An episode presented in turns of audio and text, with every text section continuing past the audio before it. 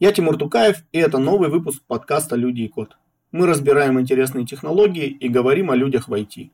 «Люди и код» – проект медиа-программирования от Skillbox. Ссылки на медиа и наши соцсети вы найдете в описании. А сегодня мы поговорим о карьере менеджера в IT, чем отличаются роли технического директора, тимлида и техлида, какие ошибки чаще всего совершают IT-управленцы, как измерить счастье сотрудников и развиваться в профессии. Наш гость – Виктор Корейша. Виктор, привет. Расскажи о себе, чем занимаешься, где работаешь, какие языки знаешь, какие технологии используешь в работе. Привет, Тимур. Я долгое время работал техническим директором. Сейчас моя должность скорее технический менеджер. А, занимался я когда-то разработкой full stack, разработкой сайтов. То есть я писал там на PHP, на JS. Потом я в основном ушел в серверную часть. Больше это PHP, немножко это Go. Потом я больше ушел в управление. Какой-то момент я в рекламном агентстве стал руководителем отдела разработки сайтов. Ну, это таким тим-лидом, э, играющим тим-лидом, да, который и пишет бэкэнд, и руководит тем, чтобы все, соответственно, писали. Ну, вообще полностью процесс от дизайна до написания кода, до выбора технологий и так далее. Ну, а потом стал техническим директором в компании, где был и, в общем, являюсь сооснователем. Эта компания называется «Креативная группа «Феникс», и находится она в Екатеринбурге. Занимается разработкой сайтов и других веб-проектов для застройщиков. Но вот буквально пару месяцев назад я оставил должность технического директора, оставил за собой часть там владения и часть каких-то процессов, но делаю это уже не в основное рабочее время, делаю это там или по утрам, или по вечерам, или в выходные дни. 40 часов рабочего времени мои сейчас посвящены компании, которая называется RealWeb. Это крупное рекламное агентство, одно из самых крупных, наверное, в России. Занимаю я должность, которая называется технический менеджер, или, по-моему, по спецификации senior project manager. Занимаюсь тем, что веду IT-проекты. То есть моя задача сделать так, чтобы внутренняя разработка соответствовала потребностям компании. Еще я веду подкаст, он называется «Кода Кода», и там мы с моим соведущим Женей Антоновым рассказываем про управление IT-проектами и вообще про всякие вещи, которые могут интересовать айтишников, но не касаются непосредственно кода.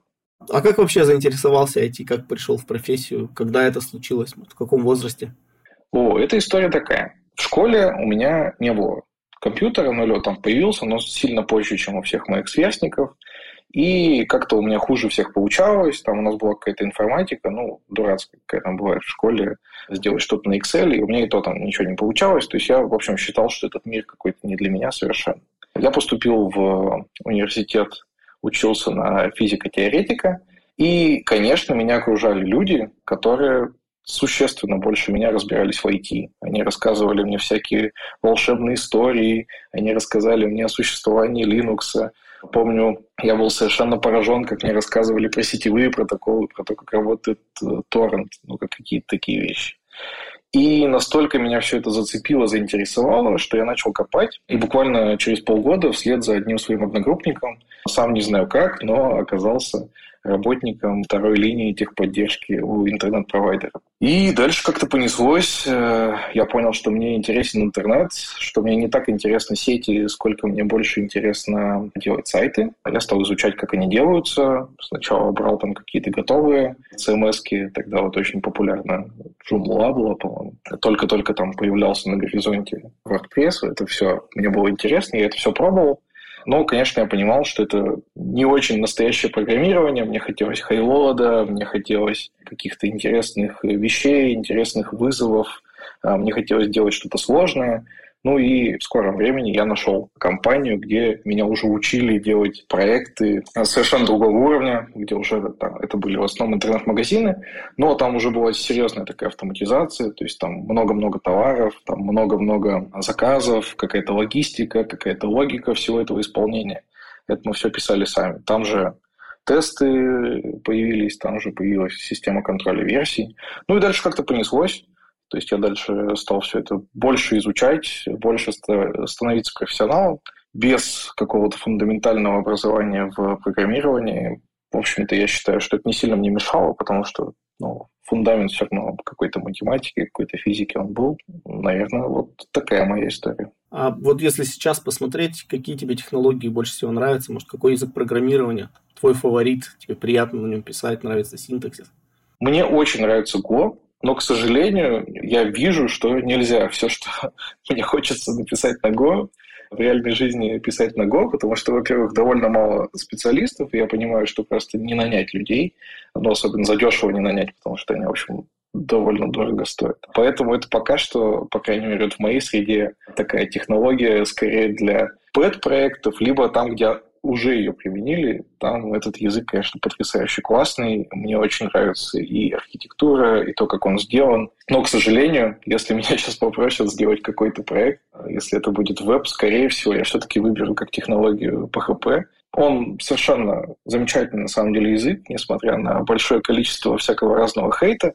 Но и еще, кроме того, что он замечательный сам по себе, на нем очень много специалистов, пишет, и их легко нанимать, их можно учить, можно давать там писать какие-то простые вещи буквально человеку, который месяц назад вообще ничего писать не мог. И это, конечно, все еще является серьезным конкурентным преимуществом. Говорят, что Python тоже может стать таким языком, но мой опыт общения с Python все-таки такой, что научить человека с нуля как-то быстро не очень получается. По крайней мере, каким-то хорошим практикам. PHP вроде бы удается. Не знаю даже почему. Но если я буду писать сам для себя под проект, то это, скорее всего, Go. А PHP какую версию выберешь? А, ну, если это проект с нуля, то, конечно, самую свежую. Ну, или там, может, 8.1, которая более-менее уже стабильная. А не видишь рисков в том, что вот Никит Попов ушел недавно да, из проекта, да, создали PHP Foundation там, при участии JetBrains и других компаний, а, но не видишь ли риска в том, что там, разработка языка может прекратиться, застопориться, затормозиться? Ну, даже если это так, даже если вот завтра разработки... Ну, во-первых, я уже один такой период переживал, когда после версии 5.3 мы, в общем, ну, лет, наверное, 7 ничего нового особо не видели, да, там был 5.4, 5.5, но они там не сильно что-то отличались.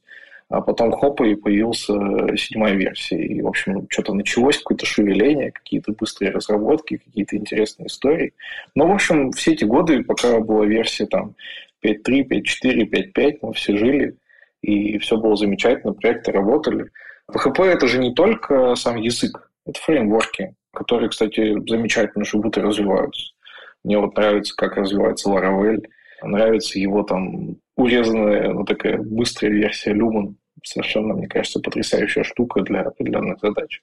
Я посматриваю там и на Symfony, и на UE, и все они, в общем, развиваются довольно активно. Поэтому опасности, что ничего не будет развиваться, я не вижу. Ну, мне сложно поверить, что завтра все встали, вышли и перешли там кто на Python, кто на Go, кто еще на что-нибудь.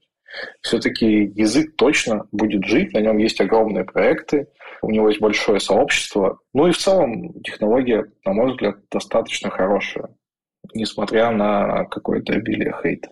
А давай теперь перейдем к карьере больше. И я хотел спросить, вот первое, почему ты решил развиваться именно как менеджер, а не как э, индивидуал контрибьютор, да, например? Почему решил взять менеджерские обязанности? Была ли какая-то склонность к этому или пришлось себя заставлять? Ну, заставлять мне себя точно не пришлось. Мне, в общем, всегда хотелось. Э, и хотелось не столько, допустим, там управлять и руководить, как раз это самая неинтересная часть. Мне всегда хотелось делать больше, чем я могу сделать руками. Ну, то есть я в одиночку могу написать проект размера X, а с командой я могу написать проект не просто размером 10X, а я могу написать проект больше, чем 10X, потому что члены моей команды не умеют что-то такое, чего не умею я. И вот это само по себе потрясающе. То есть, управляя руками команды, я могу создавать проекты, которые сам не могу ни в силу э, своего там времени, ни в силу своих знаний. Есть я могу здесь взять специалиста такого, здесь такого, здесь такого, и вместе у нас получится какая-то супер классная штука, а всей этой классной штукой в итоге управляю я. То есть как программист управляет, ну, условно, IDE и компилятором, чтобы у него получилась программа, так я управляю программистами, чтобы у нас всех вместе получилась не программа, а проект. А проект у нас программа отличается, потому что он, кроме программной части, может включать в себя очень много всяких других процессов, дизайнов, идей, ну и в том числе там маркетинга, команды и так далее, и так далее. Как ты шел к роли технического директора? То есть там что читал, может быть, что изучал, какие-то курсы проходил, работал над какими-то навыками своими точечно, какие-то решения, да, карьерные, может быть, или личные, жизненные, там, серьезные, важные принимал? Как вот из каких таких точек, да, основных каких-то пунктов, которые давали какие-то инсайты, заряд, навыки, сложился твой путь? Ну, по большому счету, я могу выделить такие две ступеньки, через которые я перешагнул, наверное, раньше, чем я мог через них перешагивать. Первый был момент, когда я из разработчика шагнул сразу в руководители. Ну, по большому счету, наверное, можно сказать, что это в тим лиды. И на тот момент я даже не был там сеньор разработчиком. И даже, в общем, сильно с натяжкой был middle разработчиком. Ну, то есть я был такой очень оптимистичный э, Джон Плюс, который э, про все почитал, еще мало чего руками попробовал, но уже, в принципе, мог любой проект реализовать. Другое дело, что криво-косо, но как-то мог. Ну и так получилось, что меня позвали руководить. Я, в общем, почему бы и нет, решил попробовать. Сколько я грабель, насколько я грабель наступил, сколько шишек собрал, здесь, конечно, не перечислить. То есть, если бы это произошло там на годик позже, наверное, гораздо бы это все было эффективнее, лучше, интереснее и в технологическом плане, и в плане управления. Но представилась возможность, я ее не упустил, так скажем. А потом, спустя еще какое-то время, точно так же я перепрыгнул на ступеньку, на которой, в общем, по большому счету, наверное, не мог тогда еще прыгать. Да, опять же, у меня тогда уже появился больше технический бэкграунд, и тогда я уже умел там управлять людьми. Но вот управлять проектами, управлять там технологическим стеком, нанимать людей, этого я не умел совершенно. И ну, у меня не было какого-то плавного перехода, что кто-то меня учил, или что я какие-то курсы закончил, или что я читал какие-то книжки. Просто, опять же, мне подвернулась такая возможность, и я подумал, что нельзя ее упускать. И, конечно же, опять э, такие я наломал дров, очень много словил проблем, которые можно было не словить. Но зато из-за того, что я уже стал техническим директором, и выше меня никого не было, у меня особо не было вариантов. То есть я должен был строить технологический стек, я его строил. Ошибался я где-то? Конечно, ошибался. Я там должен был нанимать людей, я их нанимал. Конечно, многих я нанимал совершенно неправильно.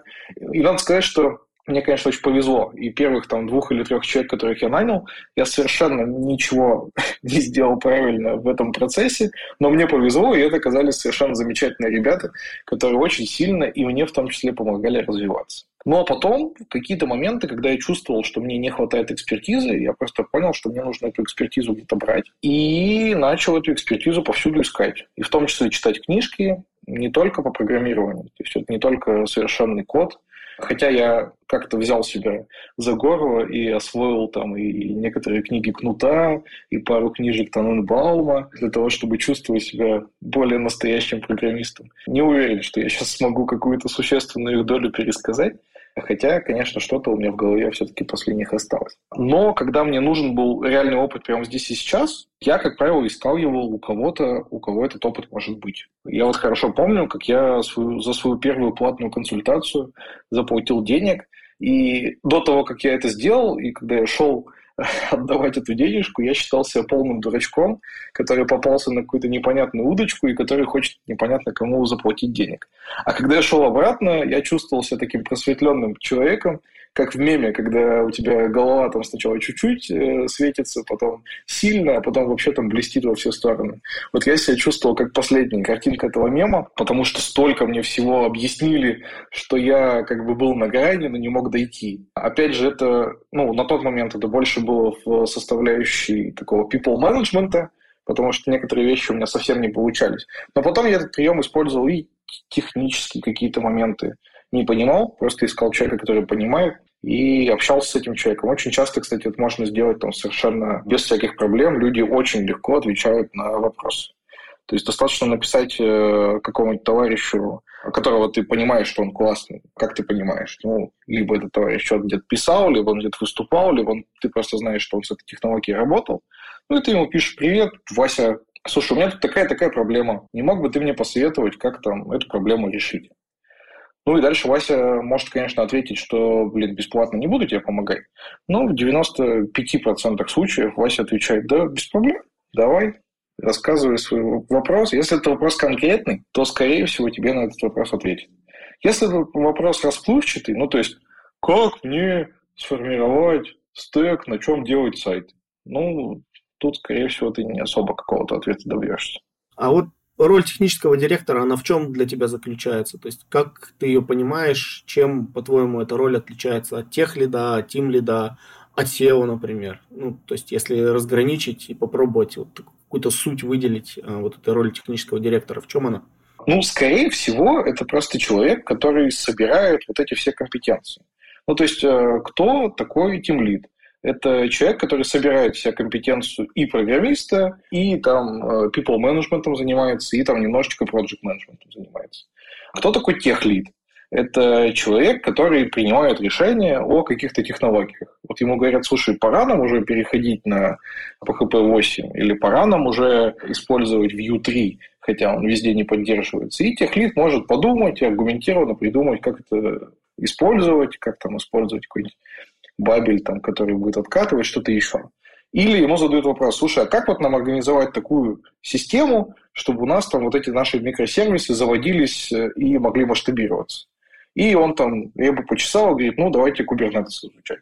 Или почесал репу и сказал, блин, ну, здесь нам не поможет никакой Kubernetes, давайте что-то другое делать. Это вот техлит. А технический директор – это тот же самый техлит плюс тимлит плюс проект менеджер. И чем он просто отличается от этих троих? Тем, что он последняя инстанция. Все, ему идти некому. Вообще, э, директор, ну или C-level, C-level.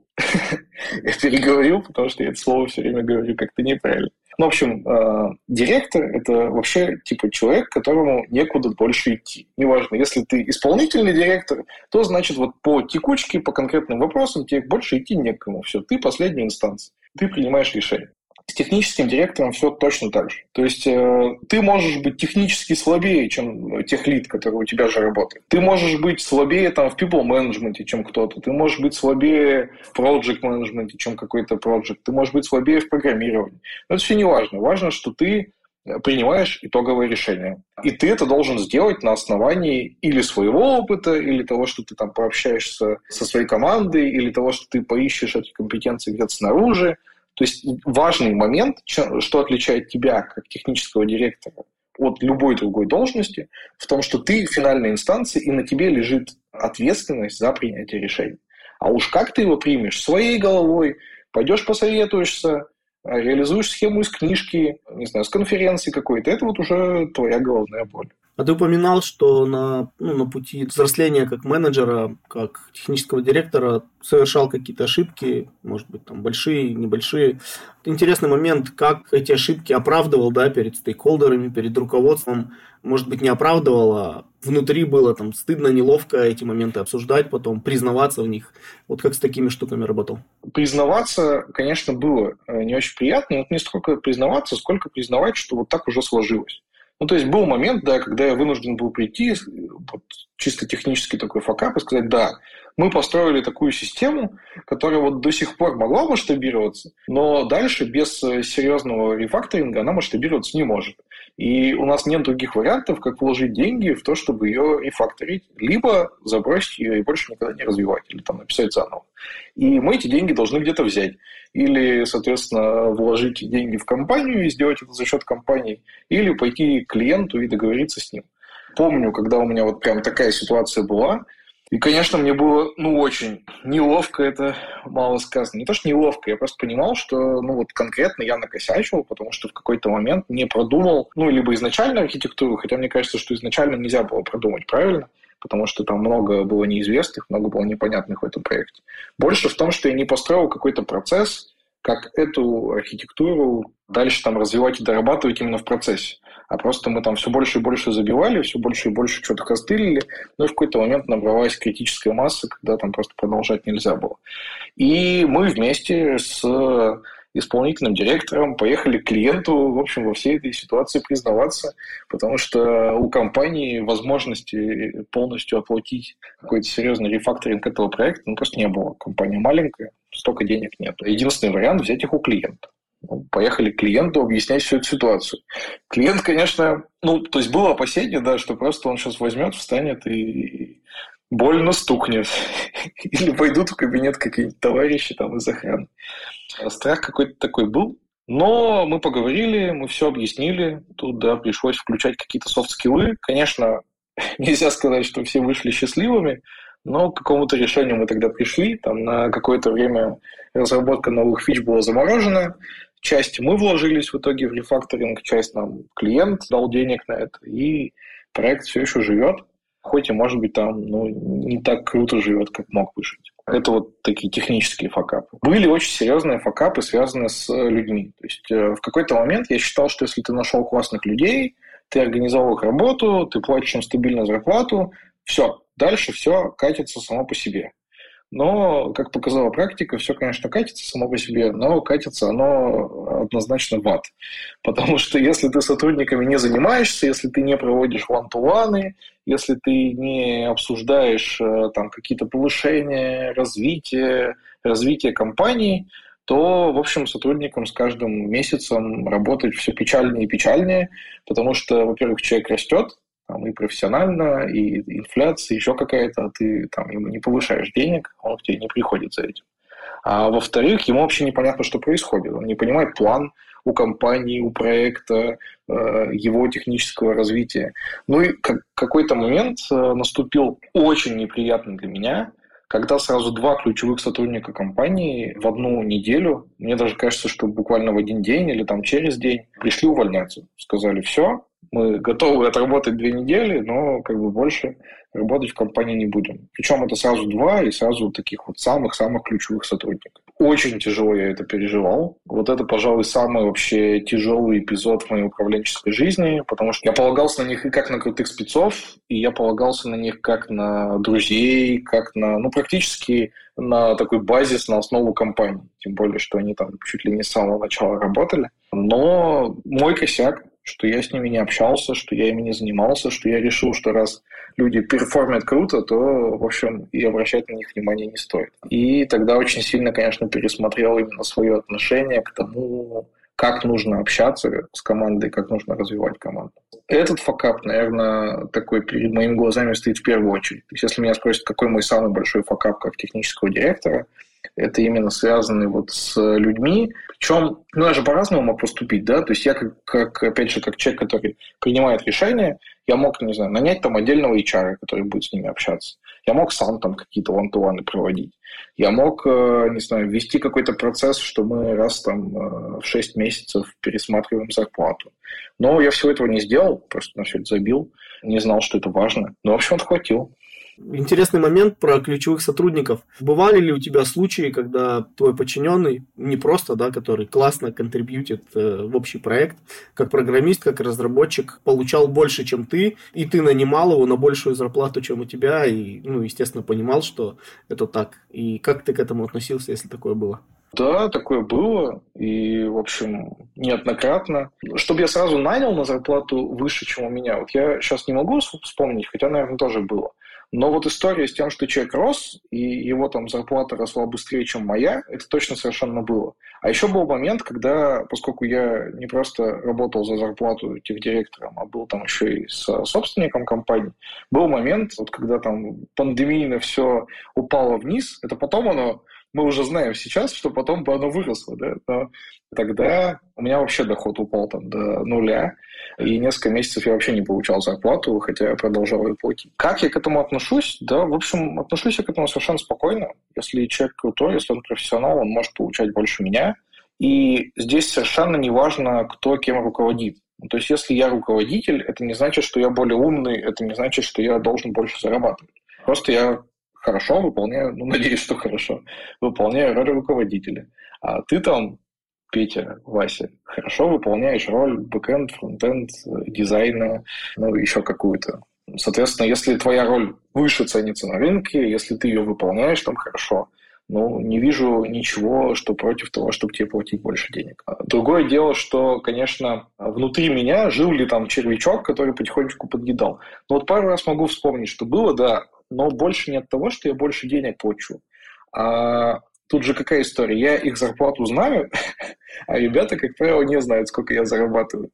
И поэтому вот больше мне как-то вот немножко странно и обидно было, когда ребята там что-то высказывали из серии, ну ты там больше получаешь, вот иди и думай. А вот какие-то такие моменты, наверное, могли у меня вызвать негатив, хотя, ну, сейчас, наверное, тоже, в общем, мне уже совершенно все равно а, и на такие высказывания.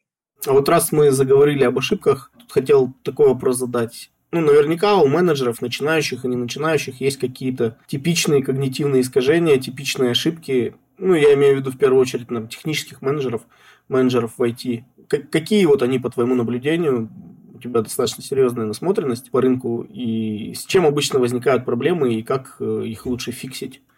Я вообще думаю, что таких искажений довольно много, и они происходят на разных этапах. Наверное, тут больше могу опираться на свой опыт и назвать те, которые для меня были самыми такими серьезными.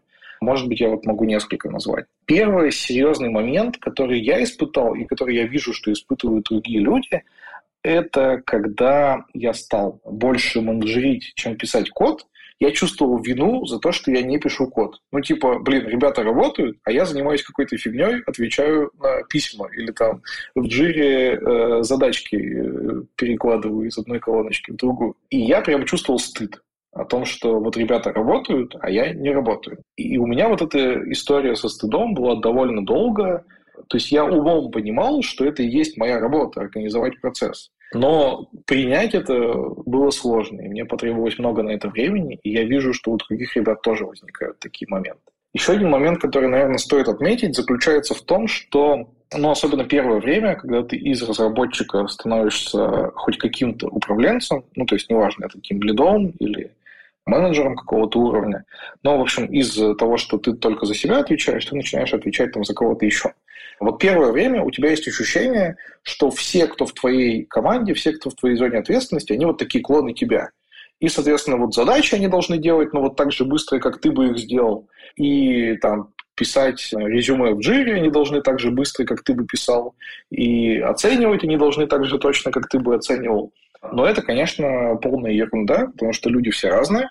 И, во-первых, они разного уровня, и совершенно очевидно, что там от джуна требовать того же самого, что ты требуешь от медла или от сеньора, ну, совершенно бесполезно. А второй момент заключается в том, что у всех людей разные сильные стороны. И какой-то конкретный программист может быть хуже тебя в там, первом, втором, третьем, но зато лучше в чем-то четвертом.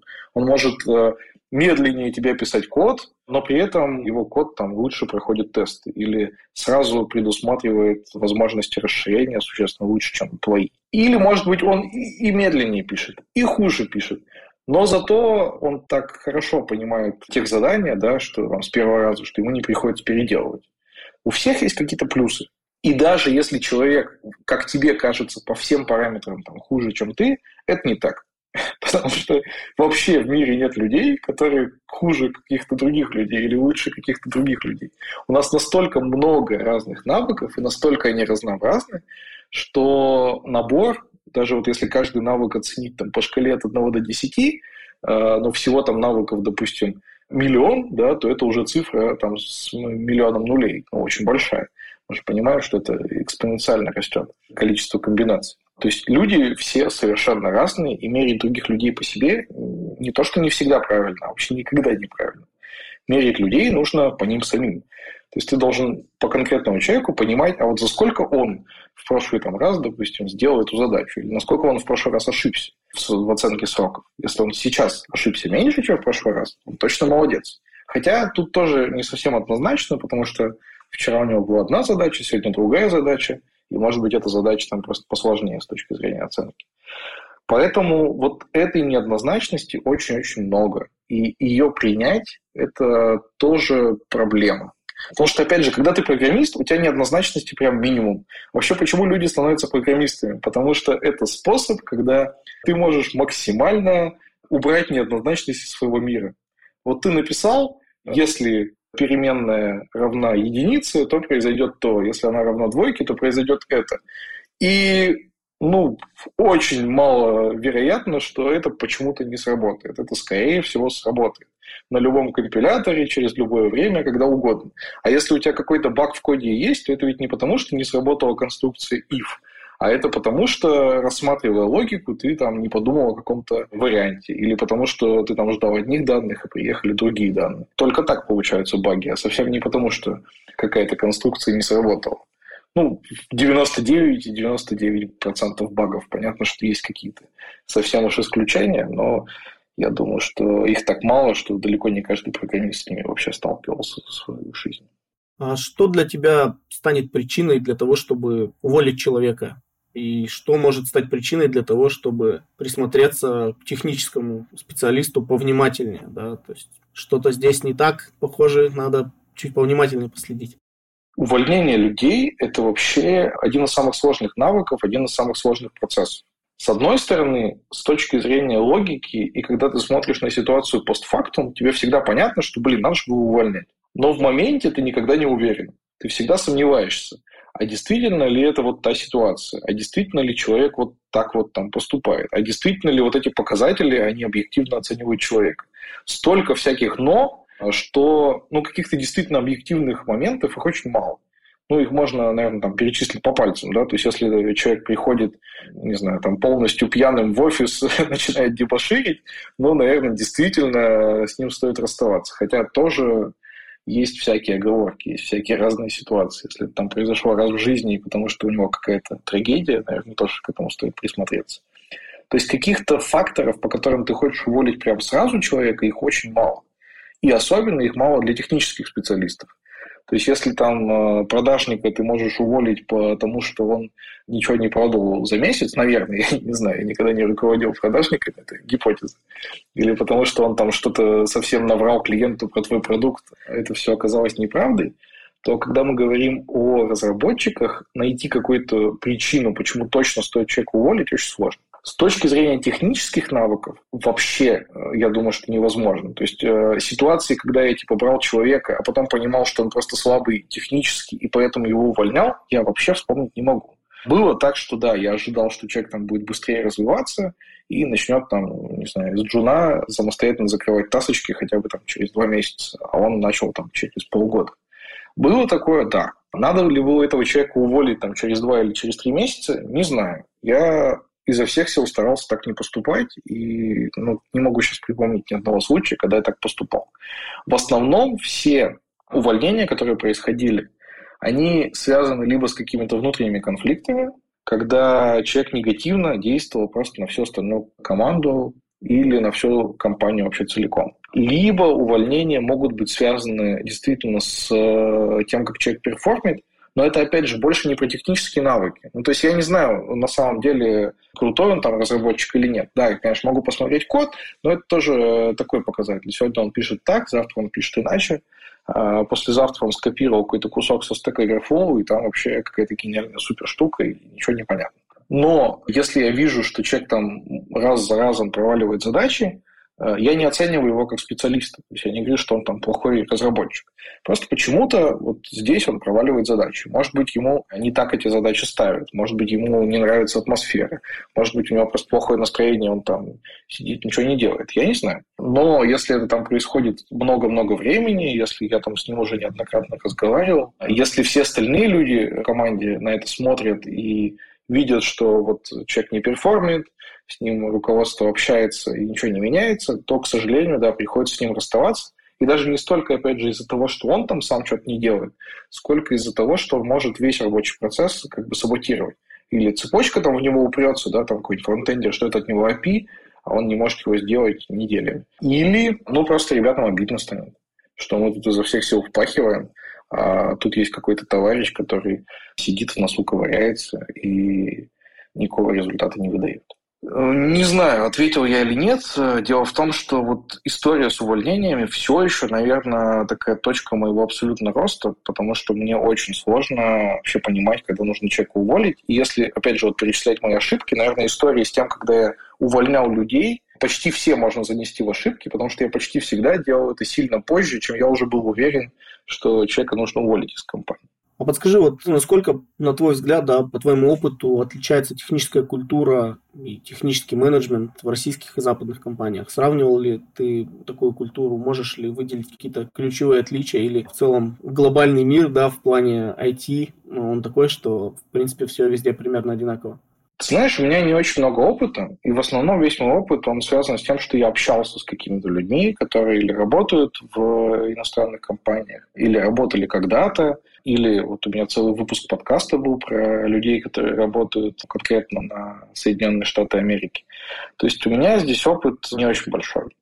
Но по моим ощущениям есть две глобальные тенденции.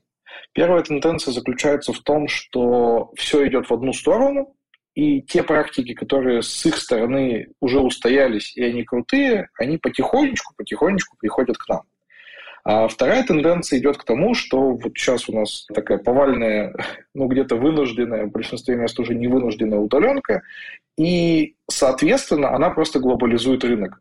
То есть человек, который сидит в Екатеринбурге, в Твери или даже в какой-нибудь деревне большие подсолнухи, он может работать э, хоть на местную компанию, хоть на московскую компанию, хоть на иностранную компанию. Единственное, что там его останавливает, это, может быть, языковой барьер, и то он сейчас настолько минимальный, если честно. То есть, если ты общаешься письменно, ты можешь вообще не знать английский, ты можешь все закидывать э, в Google переводчик и более-менее нормально писать письма туда-обратно, тебя поймут. Тем более, когда ты пишешь терминами, которые там э, являются переменными в твоем коде. А ты, скорее всего, именно про это будешь общаться. То есть языковой барьер, он с каждым годом все меньше и меньше. Барьер с точки зрения территории и расстояния вообще можно считать растаял. Ну и по большому счету остался там совсем маленький барьер с точки зрения законности, того, что ты работаешь на иностранцев, значит, ты там должен платить налоги. Это многих не парит, хотя на самом деле я думаю, что наша налоговая служба скоро доберется до таких товарищей и будет жестко трясти и спрашивать. И вот э, чуть-чуть осталось языкового барьера, который тоже с каждым годом все больше и больше рушится. Но если говорить о тех отличиях, которые все еще есть сейчас, то главное отличие, которое, как мне кажется, существует, это культура ошибок. Все-таки у нас принято наказывать за ошибки, за любые и всегда. А в западной культуре совершенно другое отношение к ошибкам. И когда мы обсуждаем, что происходит с человеком, который ошибается, мы видим, что в любой западной компании ошибка – это просто еще один шаг, еще один урок. А в любой нашей компании ошибка – это повод, в общем, человека постебать на разных совершенно уровнях. То есть э, это не обязательно совершенно, что его сразу уволили или его там лишили половины зарплат. Это может быть на уровне, что его там подтрунивают на митингах. Э, каждый день у них стендап э, в 10 утра, и каждый день кто-нибудь что-нибудь шутит про то, что Петя уронил продакшн. Это, конечно, ужасно. Ну, такая культура, я уверен, что она исчезнет и из наших реалий тоже. А есть ли для тебя такое понятие, как счастье сотрудников или вот как есть UX, да, user experience, а, какой-то employee experience, да, то есть э, какой-то опыт, пользовательский опыт людей, которые работают в твоей команде. И работаешь ли ты как-то над этим, и что можешь в этом плане посоветовать?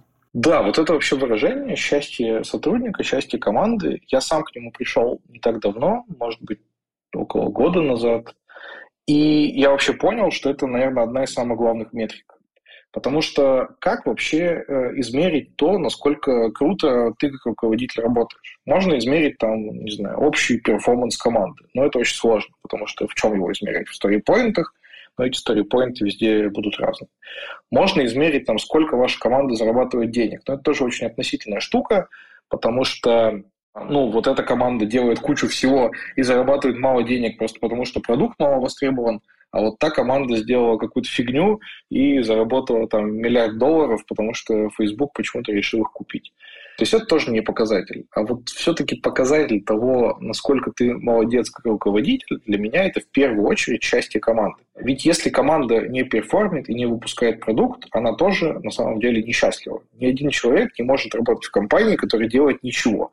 Ну, может быть, есть такие люди, но я таких встречаю очень мало – и как-то не очень хочется с ними работать.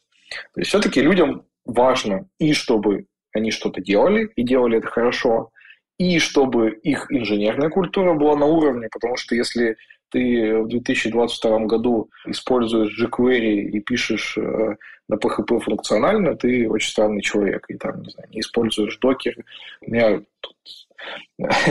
Есть, э, недавно было общение с ребятами, которые вообще про систему контроля версий буквально слышали, но ни разу не тыкались и не писали в терминале git push. Это, конечно, очень странно.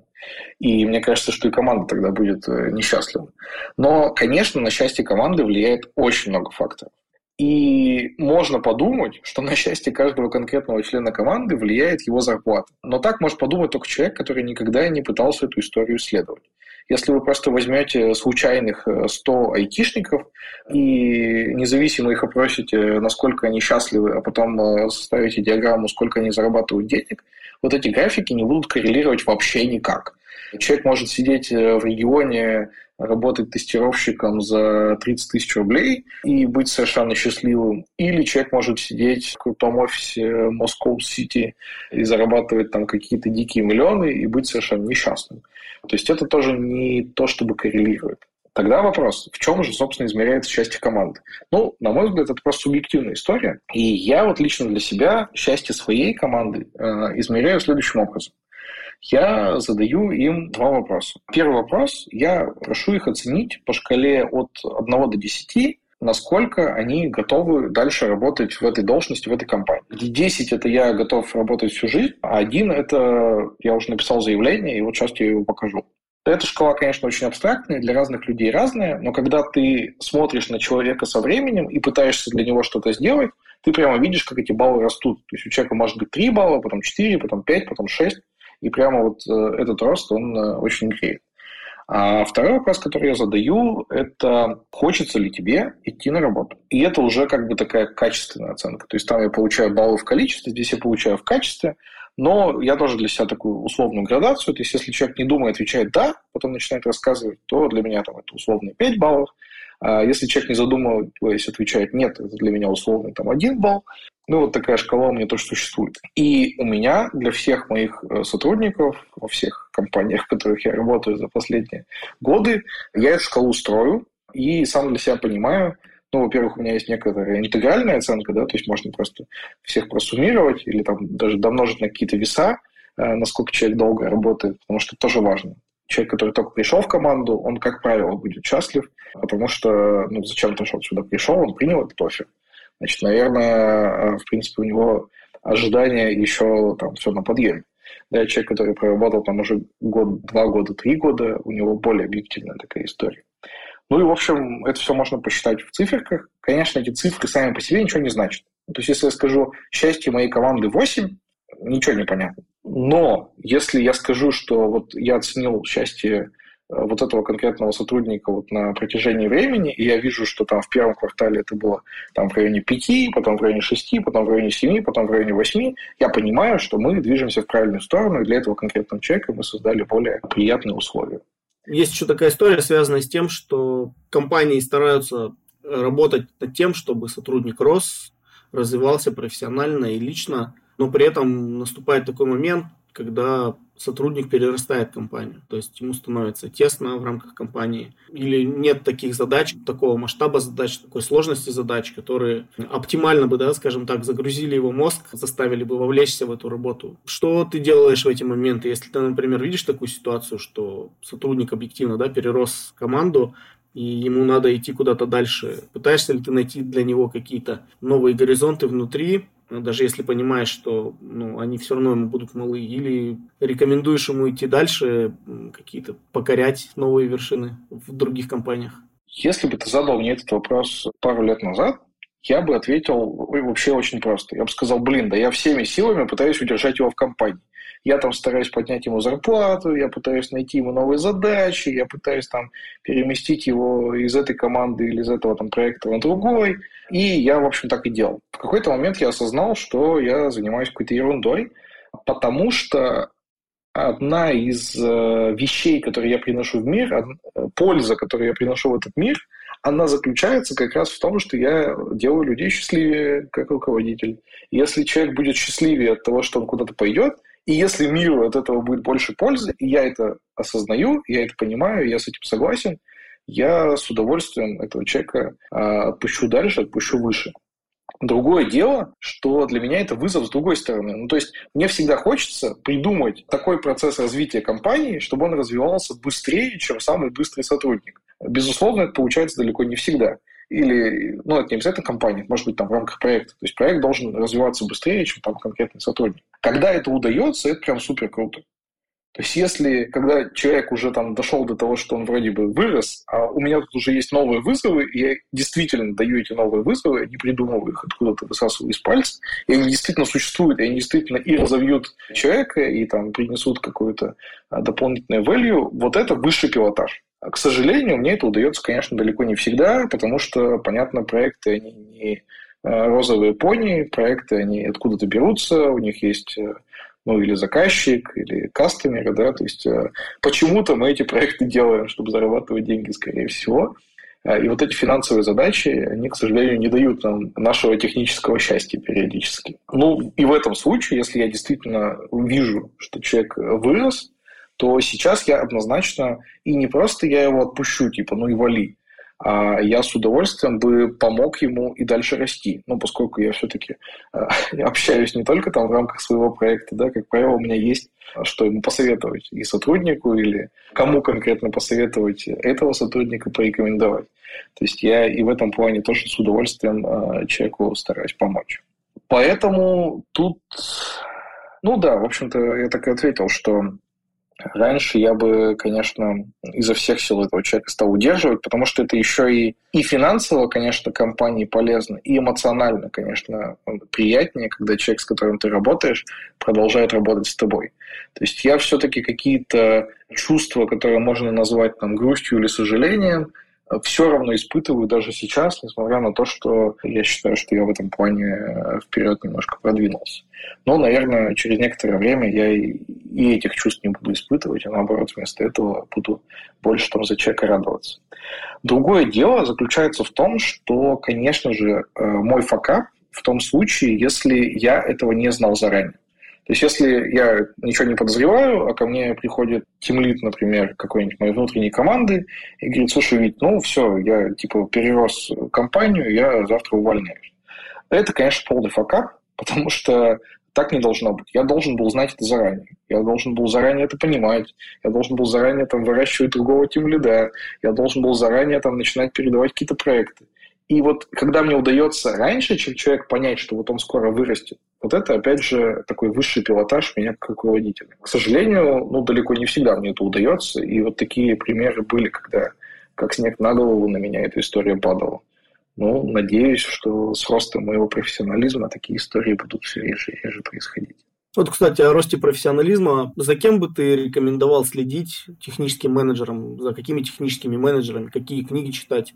Может быть, фильмы смотреть? Э, какие-то доклады, может быть, тебя впечатляли в течение жизни? Да? Или какие-то менторские сессии, да, или консультации с какими-то конкретными людьми, с которыми ты рекомендовал бы прям как must-have пообщаться тем, кто прокачивается именно как технический менеджер, технический руководитель? Ты знаешь, а, я начну ответ немножко издалека, а, потому что этим вопросом я сам задался около года назад, и я стал очень хорошо думать, а вот кого я вообще могу порекомендовать, что я вообще могу почитать, чтобы развиваться сам. Конечно, я читаю там какие-то каналы, слушаю какие-то подкасты, я сейчас про это расскажу. Но вообще у меня возникла дилемма. Как мне, как профессионалу, развиваться, кому мне задавать вопросы, которые я хочу задать. И вот ровно из этой истории родился мой подкаст «Кода-кода», где моей главной идеей было вообще то, что подкаст – это просто повод позвать каких-то крутых ребят, чтобы с ними поболтать.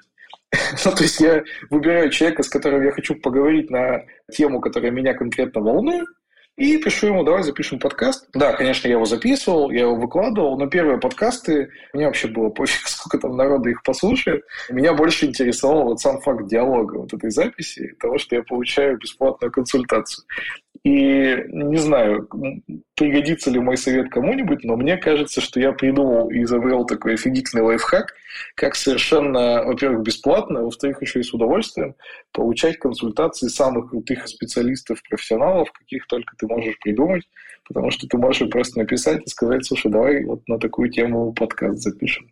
Это классная тема. Возможно, Тимур, у тебя была когда-то такая же идея, и поэтому мы сейчас общаемся. Ну, а если говорить о конкретных рекомендациях, я считаю, что очень классная тема – это конференции, причем на них нужно уметь ходить. Почему? Потому что история с тем, что ты идешь на конференцию и просто слушаешь доклады, она в современном мире, как мне кажется, совершенно неправильная. Ну, ты можешь эти доклады послушать, они там выложат их через месяц, через два, ну или там оплатил онлайн-участие, да, можешь все это послушать в виде видео, и, в принципе, будет также нормально. А вот круто, когда ты заранее готовишься к конференции, узнаешь, кто там будет спикерами, смотришь про этих спикеров что-то, готовишь к ним вопросы и общаешься с ними, ну, со спикерами или с теми, кто просто приехал на конференцию в кулуарах. Ну, то есть тет-а-тет, где-то там коридоре поймал человека. Вот особенно круто, когда ты ловишь человека до лекции. Потому что если лекция классная, то после лекции к нему будет огромная очередь. А вот если ты поймал человека до его выступления, ты можешь очень много с ним обсудить, и вот таким личным общением получить гораздо больше, чем ты получишь, ну, просто потребляя какой-то контент. Хочу порекомендовать канал моего соведущего Жени Антонова. Канал называется «Тим Лит Очевидность». Мне кажется, что вещи, которые он там пишет, для особенно начинающих тим лидов прям супер must-have. То есть если вы только недавно начали руководить командой, я считаю, что обязательно нужно подписаться на этот канал. Да, даже если давно руководите, тоже есть полезные вещи. Просто они, может быть, больше вам известны, но совсем не факт, что вы все это дело применяете. Из э, телеграм-каналов, э, наверное, я посоветую еще телеграм-канал совсем небольшой. Его ведет Анастасия Брашитова, она технический менеджер в Яндексе.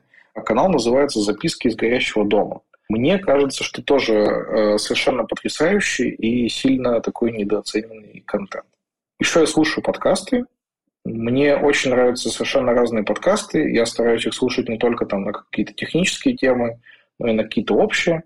Мне очень нравится подкаст «Запуск завтра».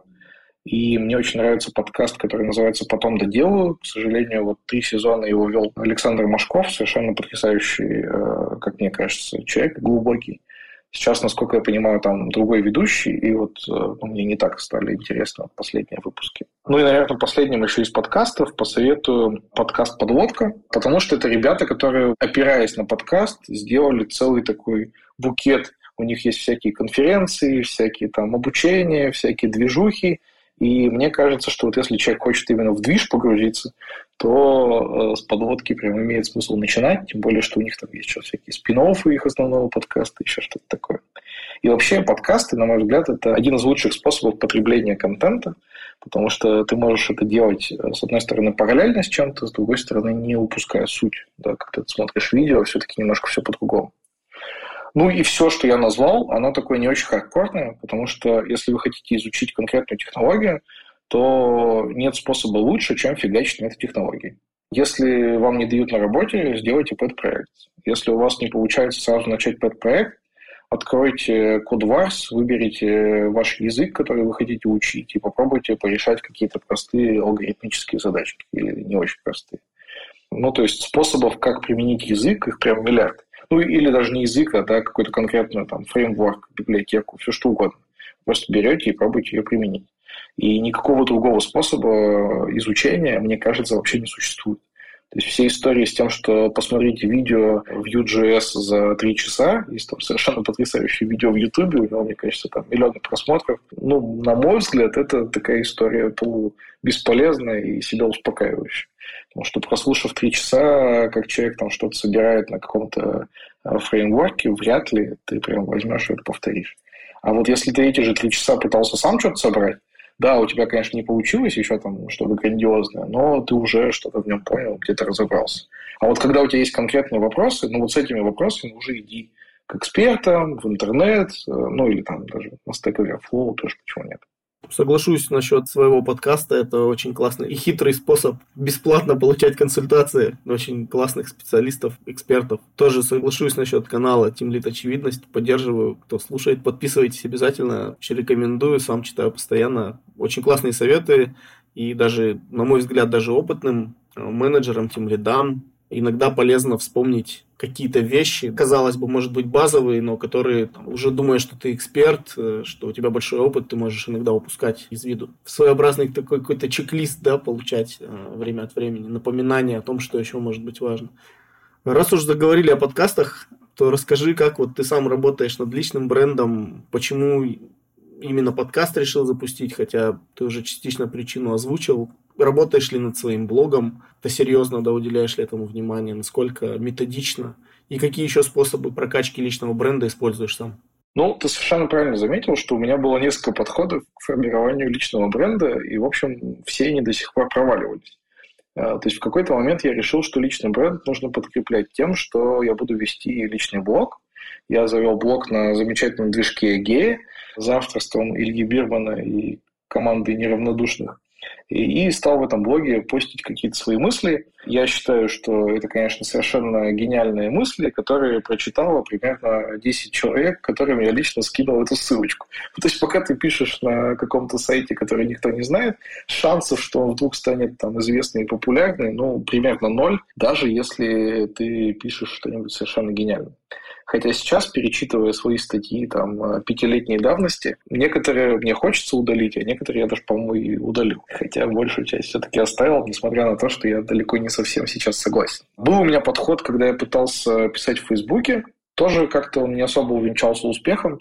Ну, в общем, э, еще там несколько подходов я делал, и даже вот э, включая подкаст, когда я его начал, это тоже не особо там как-то работало.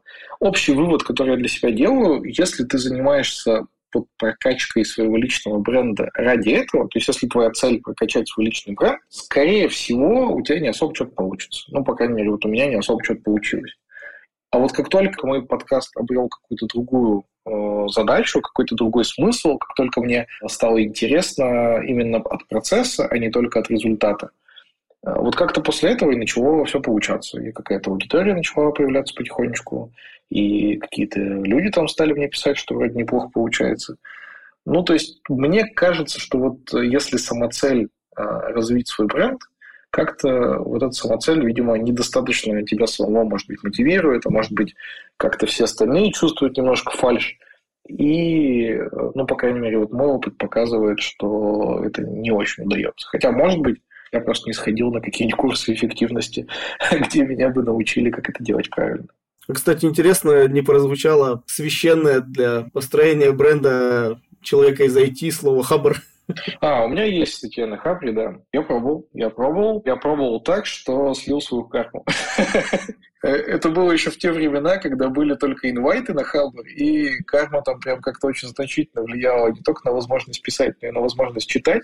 И, в общем, какая-то у меня карма была там за комментарии. Ну, не очень большая, там, 50-60.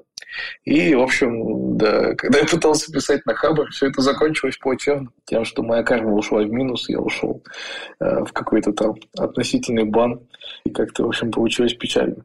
Ну, почему? Потому что, наверное, слишком как-то самонадеянно, не знаю, попробовал делиться. Может быть, именно в тот момент какое-то сообщество немножко более токсичное стало. Вообще как-то на Хабре волнами. То есть там то теплое ламповое сообщество, то внезапно какое-то супер токсичное. Или там на какую-то конкретную мысль может как-то не очень адекватно среагировать. Не знаю, как сейчас. Может быть, сейчас все поменялось. Но вот э, лет там 7-8 назад у меня вот такой опыт именно с Хабром был.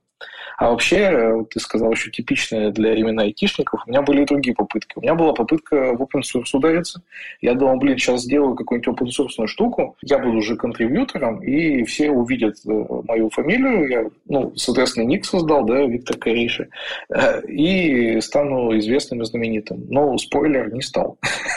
Действительно, 7-8 лет назад Хабр был достаточно такой, ну, злым Хабром из злой параллельной вселенной, как в Соус в одной из серий. А сейчас, вот уже года три, наверное, я наблюдаю, ну, достаточно такое теплое сообщество. Несмотря на то, что, естественно, холивары бывают и критикуют в комментариях и все такое, но в целом кажется, что туда сейчас не страшно писать по ощущениям.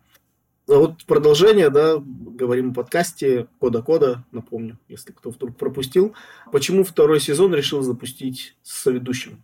Не спрашиваю, почему с Евгением, ну, потому что я делал с ним интервью, мы тоже общались, и сейчас общаюсь с тобой, и я понимаю, что, ну, мне кажется, что у вас достаточно классный такой культурный матч, э, и вам интересно друг с другом общаться, и вы находитесь на достаточно таком высоком уровне понимания многих процессов. У вас, на мой взгляд, должна быть классная команда, да, но почему вообще подумал, что нужен соведущий? Вообще, мой формат подкаста строился следующим образом. Я когда придумал, что я буду вести подкаст, я сразу понял, что мне не нравится идея, когда я зову выпуск ровно одного гостя. Потому что если я зову одного гостя, я могу раскрыть э, личность этого гостя, э, как ты в своих делаешь подкастах, а вот раскрыть тему мне очень сложно, потому что все-таки один человек, он любую тему, даже если он суперпрофессионал в этой теме, он очень однобоко ее воспринимает. И поэтому я сразу решил, что я хочу, чтобы у меня в одном выпуске было как минимум два гостя на разные темы. Это вот э, был такой первый мой шаг. То есть я хотел, чтобы мы разбирали любую тему более-менее объективно, и поэтому, чтобы у меня было два разных гостя, желательно из разных мест, а еще лучше, если у них будут противоположные мнения – и на какую-то тему вот они выскажут разные вещи. И вот первый сезон я с такой логикой, с такой идеей записал. Когда я пришел ко второму сезону, я понял, что я не только хочу как бы чужие мнения опубликовать, а я очень стараюсь их не искажать, несмотря на то, что я там сильно монтирую и могу там из двух-трех часов диалога оставить там 10 минут, несмотря на это, мне мало мнения каких-то крутых ребят, а я хочу еще и там, свое мнение высказывать. И вот тут, казалось бы, зачем я соведущий? Ну, могу там просто себе выделить большой блок, и, не знаю, там пусть полчаса гости говорят, пусть полчаса я говорю. Но я подумал, что это тоже будет очень однобокая история. Если я просто буду полчаса чего-то говорить, я, конечно, выскажу свое мнение, но никто меня не тормознет, никто со мной не поспорит, никто меня там в адекватность не приведет. И я понял, что мне нужен оппонент. А, ну, а выбор оппонента, он, в общем, довольно просто сыграл. Я просто посмотрел на гостей первого сезона, с кем мне было легко, с кем мне было комфортно, от кого я получил действительно какую-то пользу. Их было несколько человек. Ну и уже там среди них я написал, и Женя откликнулся, и поэтому мы стали вести вместе. Ну, то есть мне изначально нужен был оппонент, который меня тоже немножко тормознет в моих рассуждениях, чтобы я не уехал куда-то совсем уж в сторону. Ну, кстати, вот про объективность э, интересная штука, я вот свое впечатление выскажу. Ну, наверное, любимый мой выпуск подкаста и был с ребятами из э, разных не, не очень уважаемых, что ли, отраслей. Там было из порной индустрии, из, э, по-моему, из беттинга, из геймлинга, если не ошибаюсь, да, по-моему, три или четыре гостя там было. Да, в этом выпуске четыре гостя было. Я помню, когда увидел даже саму тему подкаста, мне прям было по-хорошему немножко, я позавидовал, как классно тему сумели выбрать, такую необычную, интересную, острую, да, которая сама по себе привлекает. Ну, это просто отличное впечатление, сказал. Спасибо. С вами был Тимур Тукаев. Слушайте наш подкаст на разных платформах, ставьте звездочки и оставляйте комментарии. Хорошей недели. Пока.